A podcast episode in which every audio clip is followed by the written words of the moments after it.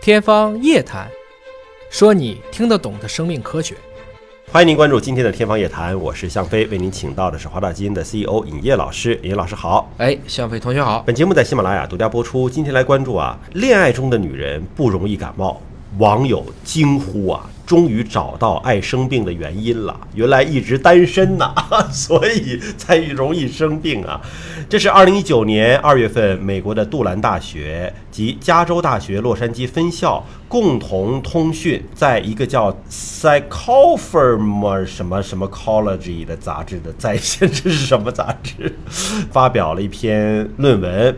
那么这个研究呢，是让四十七名女性每周写一次调查问卷，并且呢，在两年内呢抽取血样，抽血的时间依据她们的恋爱的进度而定。参加调查的女性呢，都必须是刚开始一段新的恋情。那么具体条件就是恋爱不到一个月。那么研究开展过程当中，恋爱的女人体内的免疫基因的活动增加了，而不恋爱的女人身上则观察不到这种情况。这是爱情真的是还是抗病毒 啊？对，啊、我觉得从原理上讲，这是很正常的，因为整个人在恋爱的状态，它比较甜蜜，幸福它会产生大量的神经递质，特别是我们讲过啊，多巴胺。那么这些要素都出来以后呢，它其实会使我们整个人类的这种各方面的状态处于一个比较好的一个心理水平，嗯，压力会变小，同时觉得每天都很有希望，很有奔头，大家都觉得哎这人也漂亮了，其实他们只是变得更加的爱笑了，但是这个研究其实让我觉得，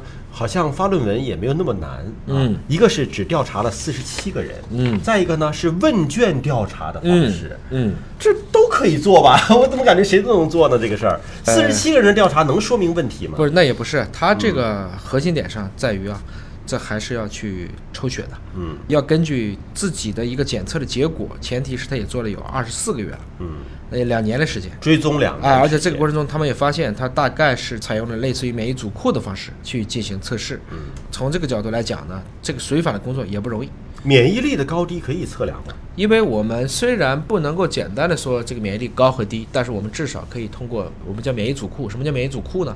因为我们所有的免疫细胞啊，我们一般说我们有体液免疫，有淋巴免疫，但是它们之前都有基因表达的。这些基因表达的丰度越高，多样性越高，我们就认为这个人抵抗外界的这些侵入物的能力更强。嗯所以通过这个指标的变化，我是可以判断出他们的免疫情况是不是变好。嗯我们也知道，类似于像感冒，特别流感病毒，实际上是跟免疫力是很相关的。我们真正的流感来袭的时候，死亡的群体要不是小孩，要不是老人，都是免疫低下。如果你处于一个比较正常的、健康的话，状态都好，也没有一些诱因，其实要让你感冒，还真的不是一件很容易的事儿。那我们免疫力有指标吗？比如说你测了你是打嗯八十分儿，还打一百分儿，然后打八十分儿的就能够扛得住这个病毒，打七十分儿就扛不住，有这种量化的标准吗？就是我们自己不就做过吗？我们的嗯自己的员工评价里就有免疫组库这一项，我们是根据免疫组库的多样性来判断我这个人的免疫指标到底是怎么样。虽然他现在没有一个明确的判断，但反过来讲，我们有的时候说你这个人是不是被细菌感染了，我们都会看白细胞计数嘛。嗯白细胞计数一般是四到十嘛，如果说大于十，我们认为这个人可能就有细菌感染了。嗯其实白细胞多了是什么意思？也是你把免疫力给调动起来了。嗯。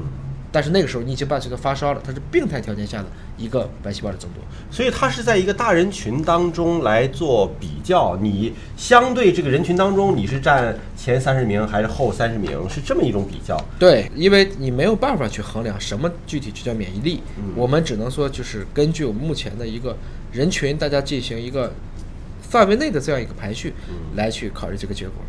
而且这里面也没有统计，毕竟这个时间比较长，这二十四个月，那有没有失恋呢？嗯失恋的过程中，这个人有没有说免疫力突然下去了？这个我倒觉得，